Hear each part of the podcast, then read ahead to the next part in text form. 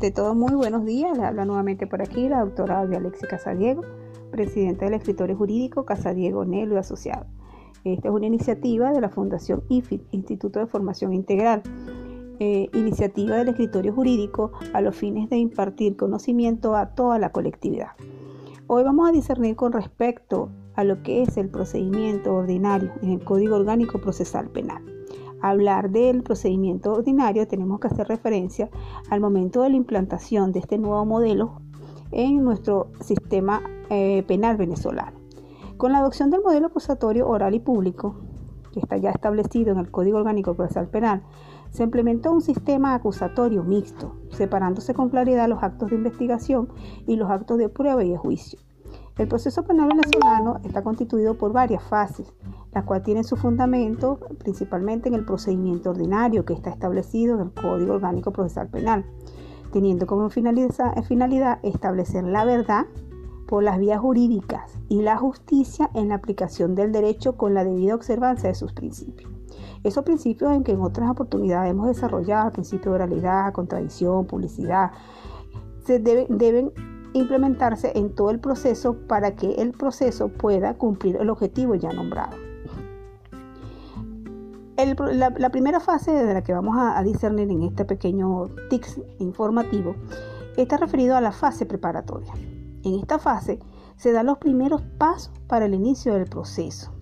Parte desde la denuncia, continúa con la investigación y culmina con la acusación eh, presentada por el Ministerio Público ante el órgano jurisdiccional, en la cual se deben establecer claramente los hechos y la calificación jurídica que corresponde el conocimiento del hecho criminal se puede dar por denuncia, querella, noticias crímenes y cuerpos policiales.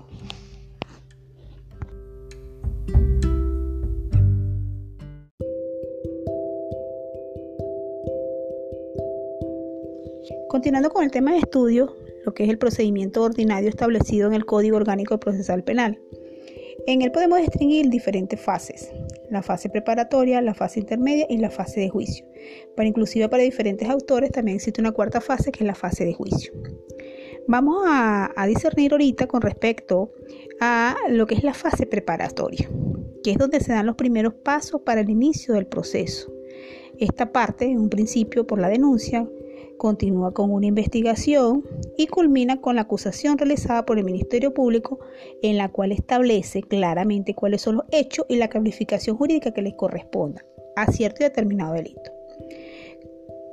¿Cuáles son las formas o los mecanismos por los cuales comienza la fase preparatoria? En primer lugar, por una denuncia. ¿Qué se entiende por denuncia? La denuncia no es más que el acto de poner en conocimiento ante la autoridad el hecho de tipo delictivo a fin de que ésta practique la investigación pertinente. En el proceso penal venezolano, tienen derecho a denunciar el agraviante, sus parientes consanguíneos o cualquier ciudadano ejerciendo su derecho de acción popular. Si se trata de un delito de comisión inmediata, por supuesto, lo que llamamos un delito en flagrancia. Esta denuncia la puede formular ante la autoridad policial, ante el Ministerio Público, llámese autoridad policial, la Policía Nacional Bolivariana, los órganos de investigación como el Cuerpo de Investigaciones Científicas Penal y Criminalística o ante el mismo Ministerio Público en, la unidad de atención a la víctima. No es preciso que sea una denuncia eh, formulada por un particular, sino más bien este, una denuncia que la puede hacer cualquier persona que tenga conocimiento de la perpetración de un hecho punible. La otra manera o la otra forma de comenzar un procedimiento o comenzar un proceso penal es a través de la querella. Pero en este en particular esta solamente la puede interponer la víctima, que la cual se interpone ante el Tribunal de Control, según lo establecido ya en el artículo 275 y, en adelante. Otra forma de comenzar, como les dije, eh, el proceso, la fase preparatoria de un proceso penal es a través de lo que llamamos noticias crímenes que, no es más que si hay que alguna persona tiene conocimiento de un acto de cualquier forma se dirige ante las autoridades judiciales o ante el mismo eh, Ministerio Público y explana la comisión que, tiene conocimiento de la comisión de un delito. Este tiene que aperturar una investigación e informar al órgano eh, encargado de la acción penal, en este caso del Ministerio Público. y a través de cualquier denuncia ante los órganos o cuerpos policiales. Cuando eh, algún cuerpo policial de carácter o de carácter penal reciba una noticia o denuncia de que se ha cometido un hecho punible, este tiene que notificarlo al Ministerio Público dentro de las 12 horas siguientes y solo practicará, oígase bien, las diligencias necesarias y urgentes. Eso es lo que tiene que hacer el cuerpo de policía o el órgano receptor de la denuncia. Si es el cuerpo de investigaciones científicas, penales y criminalísticas, si es la, Policía Nacional Bolivariana, si es tránsito terrestre, si es cualquier órgano de eh, cualquier órgano policial, solamente puede adelantar las diligencias necesarias y urgentes, porque lo que son las experticias deben ser ordenadas por el Ministerio Público. El Ministerio Público va a aperturar la investigación y allí es donde ordenará a los órganos receptores de denuncia cuáles son eh, los pasos a seguir dentro de esa investigación. Y el último, digamos así, el último punto o el último sitio donde una persona puede recurrir a, a poner una denuncia o a colocar una denuncia o a interponer una denuncia es ante el Ministerio Público. En el proceso penal acusatorio, la acción penal le corresponde al Estado y este se ejerce a través del Ministerio Público. Ellos allí tienen un órgano, de, eh, una entidad o unidad de recepción de denuncia, que es la unidad de atención a la víctima ya se daría la denuncia directamente ante el Ministerio Público. Si es catalogado como un delito los hechos que están denunciados, se apertura una investigación. Y si no, es si los hechos narrados no se que, eh, categorizan como un delito, esta es desestimada por el Ministerio Público.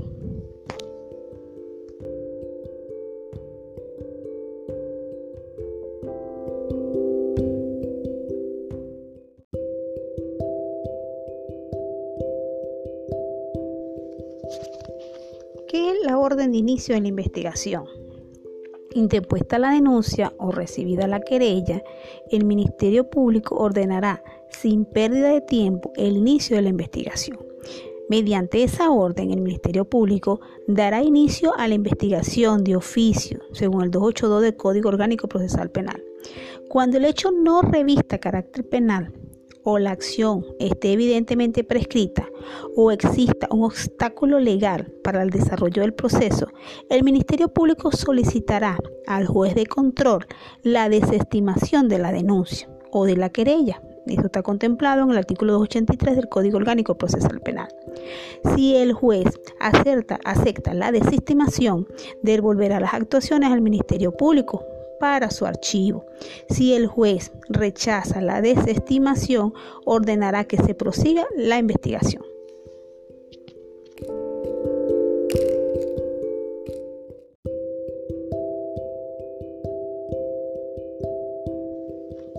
Hablemos de lo que es la investigación. La fase de la, investigación es realizada por el Ministerio Público porque es el órgano encargado de la investigación y de la acción penal.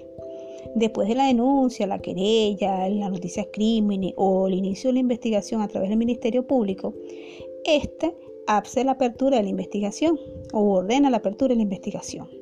En esta apertura de investigación, él puede practicar por sí o a través de funcionarios policiales cualquier clase de diligencia. Por ejemplo, citaciones, declaraciones de testigos, experticias, allanamientos, inspecciones oculares, en fin, todas aquellas herramientas que les permita esclarecer los hechos o determinar la perpetración de ese delito. En esta misma investigación interviene el imputado y su abogado o defensor, o aquellas personas a quien el proceso le haya dado el, carácter para intervenir en la presente investigación. En este caso podría ser el querellante. Pues estos también pueden solicitar información o la práctica, perdón, la práctica de, diligencia de investigación para el esclarecimiento de los hechos. El Ministerio Público se las llevará a cabo eh, si las considera pertinentes y útiles. Si en caso tal no las considera pertinentes y útiles, este debe dejar constancia de su opinión en contrario. Esto está establecido en el 287 del Código Orgánico Procesal Penal. La finalidad de todos estos actos de investigación es recopilar información y antecedentes destinados a fundar una posición acusatoria del fiscal en poca palabra, es recopilar información para poder interponer una acusación por esos hechos a el presunto imputado o en este caso al imputado que va a ser acusado. En cambio, los actos de prueba están destinados a la apreciación del tribunal del juicio oral y su finalidad es formar la convicción de ese tribunal de la condena o de la absolución del imputado. En un principio son elementos de convicción que se transformarán en elementos de prueba en el momento que se desarrolle el juicio oral y público. Los actos de investigación los realiza el Ministerio Público y la policía, de, la policía preferentemente. Y también los demás intervinientes, por ejemplo, el querellante, el defensor, el imputado. El juez no realiza actos de investigación. Excepcionalmente puede ordenar al fiscal que reanude la investigación a solicitud de los intervinientes respecto a diligencias solicitadas que no haya realizado sin fundamento plausible lo que les acabo de hablar en un principio, si no es útil y pertinente para el fiscal, pero eh, los interesados solicitan la intervención del juez o ejercen un control judicial para que éste ordene la realización de esa diligencia o de esa, eh, de, esa diligencia para esclarecer los hechos, entonces allí sí el juez interviene, pero solamente como un control judicial para decirle al Ministerio Público, mira, si realiza esta, esta, esta diligencia que te están solicitando la contraparte.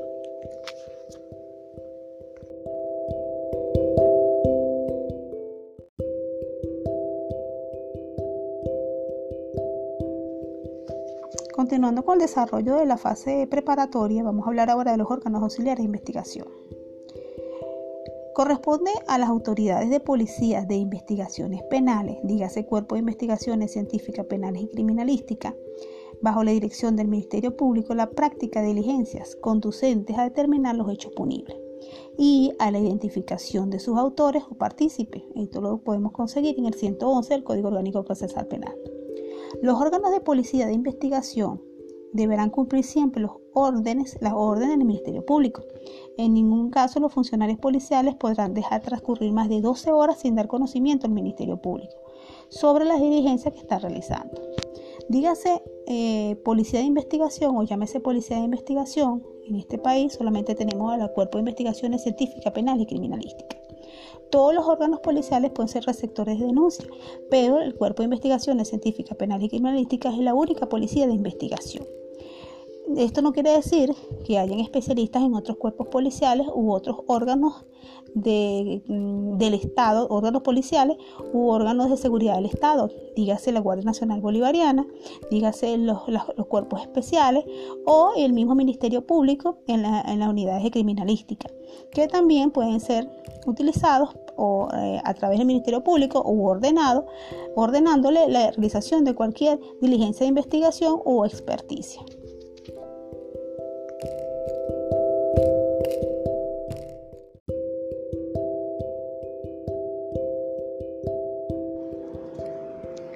Respecto a la duración de lo que es la fase de investigación o la fase preparatoria. Eh, de conformidad con el artículo 295 del Código Orgánico Procesal Penal, el Ministerio Público deberá o procurará dar el término a la fase preparatoria con respecto a la diligencia que el caso requiera. Pero, pasados los ocho meses desde la individualización del imputado o imputada, este o esta o la víctima podrán requerir al juez o jueza de control la fijación de un plazo prudencial que no debe ser menor de 30 días ni mayor de 45 días para la conclusión de la investigación.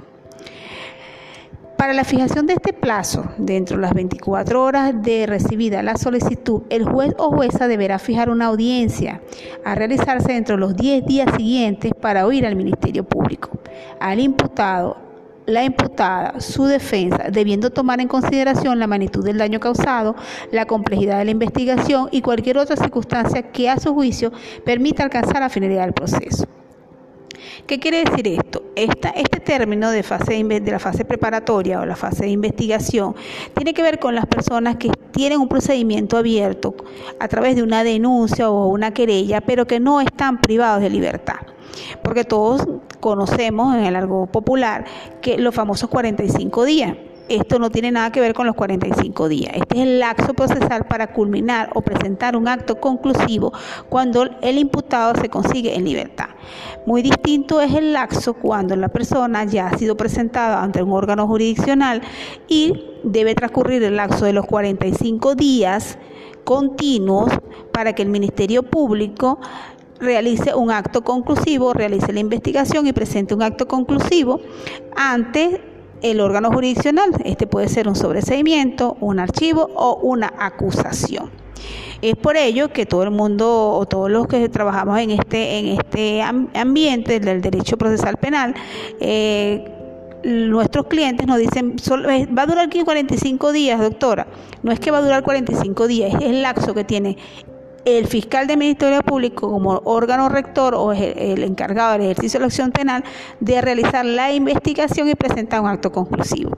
Y este lapso que yo les estoy nombrando ahorita, de los ocho meses, ya después de individualizada, o sea que ya, se sabe quién es el imputado, que ya fueron tomados sus datos ante el 6CP0 o en un órgano de, investigación, eh, la investigación con respecto al delito que presuntamente ha cometido esta persona es de ocho meses.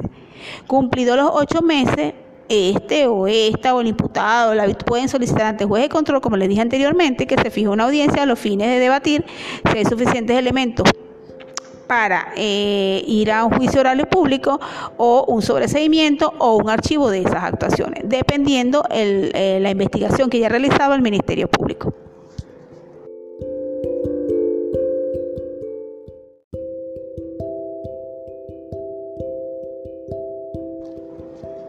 Vamos a hablar ahora con respecto a los actos conclusivos. Eh, vamos a hablar en principio de lo que es el archivo fiscal.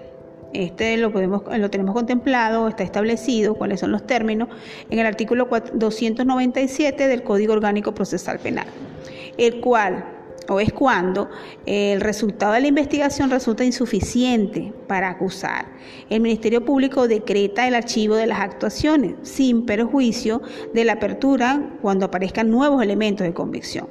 En, otras palabras, el Ministerio Público realizó una investigación, pero no consiguió suficientes elementos para poder acusar a esa persona y llevarla a un juicio oral y público pero tampoco puede menospreciar la investigación que viene haciendo.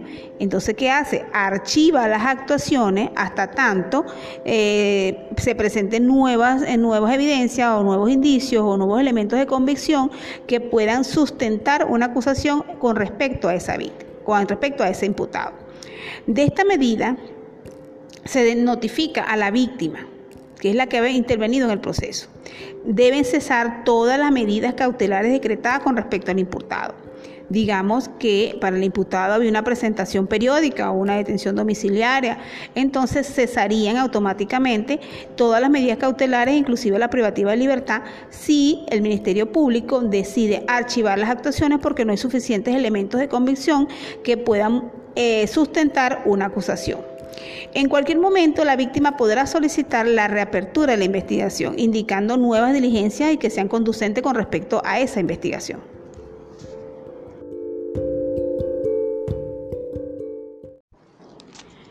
El siguiente acto conclusivo que puede presentar al Ministerio Público después de culminada su investigación en la fase preparatoria es el sobreseimiento. El fiscal o la fiscal podrá solicitar el sobreseimiento al juez de control cuando ya ha terminado dicho procedimiento o fase preparatoria, estime que procede una o varias de las causales que lo hagan procedente. En tal caso, se seguirá el trámite previsto en el artículo 305 del Código Orgánico Procesal Penal.